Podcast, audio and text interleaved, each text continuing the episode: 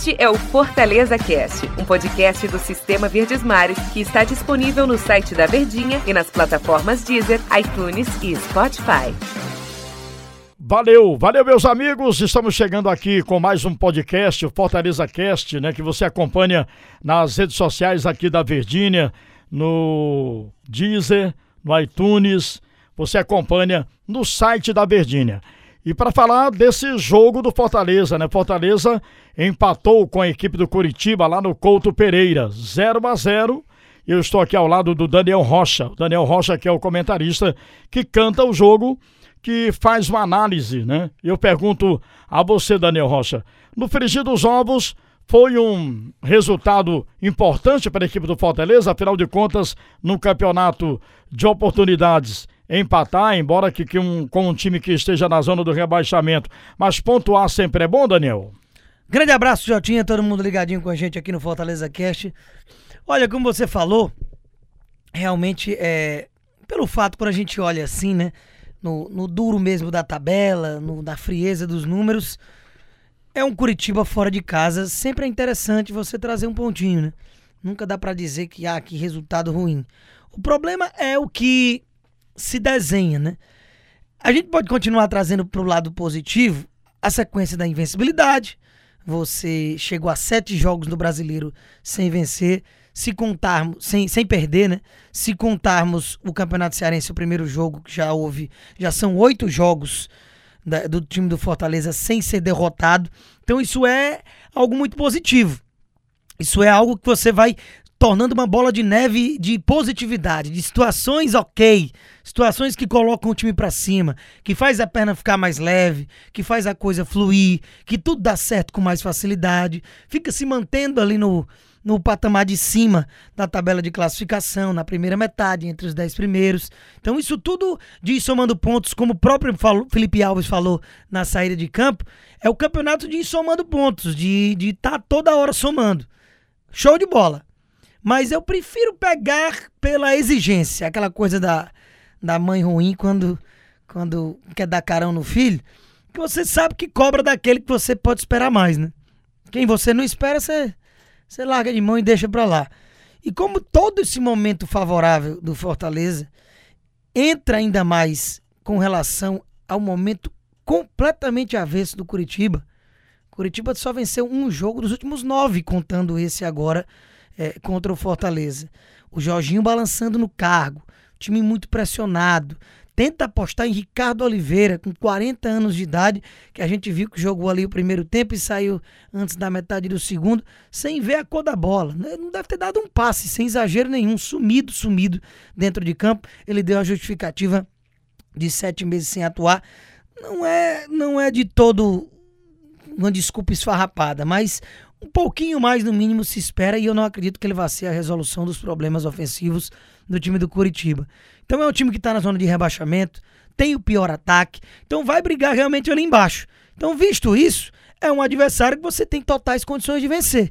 Então, tenho certeza que o torcedor tricolor ele imaginava sair com a vitória do Couto Pereira, mas realmente o empate, pelo que se desenhou o jogo, pra gente destrinchar aqui, não foi de todo, não foi de todo ruim não e realmente até refletiu que foi essa partida. Até porque foram dois tempos distintos, né? O, o, primeiro tempo que o Fortaleza começou com uma volúpia muito grande, uma intensidade muito grande, inclusive com oportunidades desperdiçadas pelo Wellington Paulista, o WP9, inclusive uma bola que bateu na trave, né? E aquelas boas descidas do Fortaleza ali pelo setor de ponta esquerda com Oswaldo. Aliás, eu fiz até uma observação durante o jogo, você estava comentando, Daniel, ao meu lado, em relação ao que o Fortaleza não estava usando muito o lado direito, né? Eram os dois jogadores, Yuri César e Oswaldo, sempre ali caindo pelo lado esquerdo. Mas como eu falei, né, são, foram dois tempos distintos e acabou sendo que o Curitiba teve até chance, inclusive com bola na trave, de ganhar o jogo, como, você pontuou no comentário na Beijinha. Pois é, o time do Curitiba, ele ameaçou muito o time do Fortaleza no segundo tempo. Mas agora no intervalo, o Fortaleza já poderia ter ido, após os primeiros 45 minutos, vencendo esse jogo. Então por isso que é um jogo que o empate realmente reflete o 0 a 0 não. Talvez um a um fosse o melhor retrato desse jogo, ou até um 2 a 2 pela quantidade de oportunidades em cada tempo que a gente viu das equipes. O Curitiba ainda teve mais chances claras do que o Fortaleza colocou a bola na trave que você mencionou. O Robson, que é a principal referência ofensiva do time, estava num dia para se esquecer. Perdeu dois gols cara a cara com o Felipe Alves, um deles sem goleiro. O Giovanni Augusto foi o melhor jogador do Curitiba, um dos melhores do jogo, né? Eu fiquei até na dúvida se entre ele ou alguém do Fortaleza, que eu fiquei ali pensando quem eu, eu votaria. Mas pelo bom primeiro tempo do Oswaldo, acabei indo de Oswaldo como craque dos craques. Mas o Giovanni Augusto, que foi o voto do professor Luiz Eduardo, que estava com a gente na transmissão, é um grande voto, porque foi um guerreiro solitário ali no time do Curitiba, quem mais jogou bola tecnicamente falando. Mas é por isso que o Coxa tá onde tá. Porque nas oportunidades que cria, ele não tem a qualidade para converter, para botar lá dentro. Então, é um time que criou bem no segundo tempo. Foi um segundo tempo de muito perigo, realmente. Fortaleza pode-se dizer até que escapou de ter saído com zero ponto lá do Couto Pereira. Mas no primeiro tempo, o Curitiba teve até um chute para fora do Giovani e uma finalização cara a cara do Robson, que perdeu ali, o Felipe Alves apareceu bem com toda a sua frieza, mas foi só durante a primeira etapa. Só o Elton Paulista perdeu três oportunidades boas. O Oswaldo ganhou todos os duelos individuais pela esquerda, enquanto estava ali no seu top físico né, na primeira etapa, antes de ser substituído no segundo tempo para a entrada do Fragapane, que mais uma vez pouco produziu. Então foram realmente dois tempos distintos, cada um de uma equipe. O Curitiba até mais agudo na segunda etapa do que o Fortaleza no primeiro, mas no duro, no duro, o empate é realmente o que reflete o que a gente viu aqui nesse jogo. Num campeonato que é muito importante, muito difícil, né, com jogos é, assim, um atrás do outro, o, o Rogério Ceni poupa alguns jogadores, poupou o Paulão, por exemplo, mas não sofreu so, solução de continuidade porque tem dois zagueiros experientes ali, Jackson e Roger Carvalho, que já vem se mantendo como titular. E em relação ao Felipe, que não pôde jogar, foi expulso no jogo contra a equipe do Atlético, Fortaleza sentiu uma falta do Felipe? Sentiu não, porque o Ronald está cumprindo muito bem esse papel, né? Impressionante como tem se adaptado rapidamente o Ronald. É... Mas o Felipe ele faz falta, né? Não, não que assim, o Felipe fez faltas. É, é até uma, uma, ambiguidade esse meu comentário, mas é que é o seguinte: o Ronald ele dá conta do recado, mas o Felipe ele sempre vai agregar algo de positivo ao time. Ele é o titular absoluto. Ele é o dono da posição ao lado do Juninho. Nesses dois aí ninguém mexe. Só que o Ronald ele tá tão bem, aparecendo bem e ganhando a confiança do Rogério, que o Rogério talvez já esteja imaginando uma equipe com os três sem aqueles quatro atacantes, reforçando mais Como o meio campo. diante do Atlético, né? Contra o Atlético Mineiro. Diante do Atlético três, né? foi muito bem sucedido, diante do Ceará que o Ronald já pintou de titular também, foi muito bem sucedido, com o Wellington Paulista no banco, que é algo que eu discordo, que o Wellington bem fisicamente, ele se escala, os números dele mostram que ele não deve estar fora desse time, mas o Rogério parece ter outra ideia de formação, com o próprio Ronald caindo mais pelo lado, reforçando as laterais, com o David jogando de falso 9, sempre muito elogiado pelo Rogério, mesmo 20 jogos sem marcar e até ter desencantado na rodada passada contra o Atlético Mineiro, mas pelo menos opções ele vai tendo. O Ronald deu uma tranquilidade, digamos assim, para o Rogério ter um, um, leque um pouco maior de opções do meio para frente, porque lá atrás ele está tranquilo. Ele tem Paulão, Quinteiro, Roger Carvalho, Jackson, que jogou no lugar do Paulão ontem, mas as laterais, que ele usa um como o outro, tanto o Tinga ou Gabriel Dias, ou o Carlinhos ou o Bruno Melo, e ele utilizou os defensivos, digamos assim, porque Gabriel Dias e Bruno Melo se caracterizam mais na defesa, enquanto o Tinga e o Carlinhos chegam mais é, é interessante no ataque.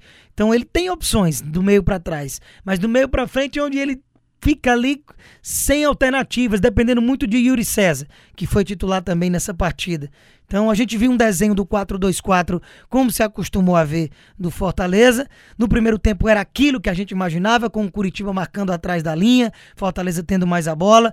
E o segundo tempo, antes do que eu imaginava, recuou demais. Curitiba gostou do jogo, dá os méritos também para a equipe que precisava vencer, que joga com a corda no pescoço, precisa sair dessa degola. Mas foi um jogo bom de assistir, apesar do 0 a 0 muito bem, Fortaleza vira a chave, né, Daniel? No meio de semana, recebe o São Paulo, vai jogar pela Copa do Brasil.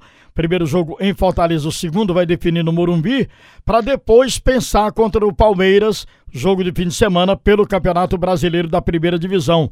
Tem toda essa preparação aí, porque a Copa do Brasil chega a ser também uma competição interessante, não só pelo nível técnico, mas também pelo fator financeiro, né?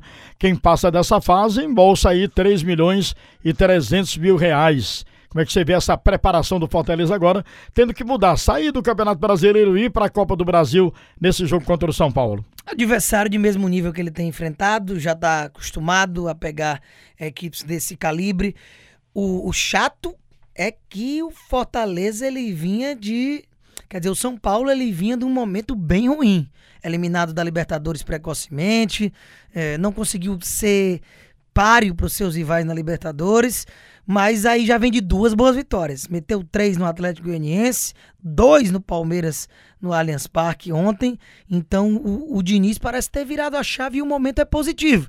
O time tá lá no, no pelotão de cima do Campeonato Brasileiro, tá ali no G4. Então o momento do São Paulo não é tão bacana quanto que se poderia ser quando sair o sorteio desse chaveamento. Mas aí a gente conversa nos outros podcasts, é bola pra frente, beleza? Valeu, valeu Daniel, pela presença aqui no Fortaleza Cast, que você acompanha em todas as redes sociais aqui da Verdinha. Grande abraço, hein, Daniel? Tamo junto. Valeu, galera. Aí foi o Fortaleza Cast que você acompanha no iTunes, no Deezer, no site da Verdinha. Forte abraço, até uma próxima vez. Este é o Fortaleza Cast, um podcast do Sistema Verdes Mares que está disponível no site da Verdinha e nas plataformas Deezer, iTunes e Spotify.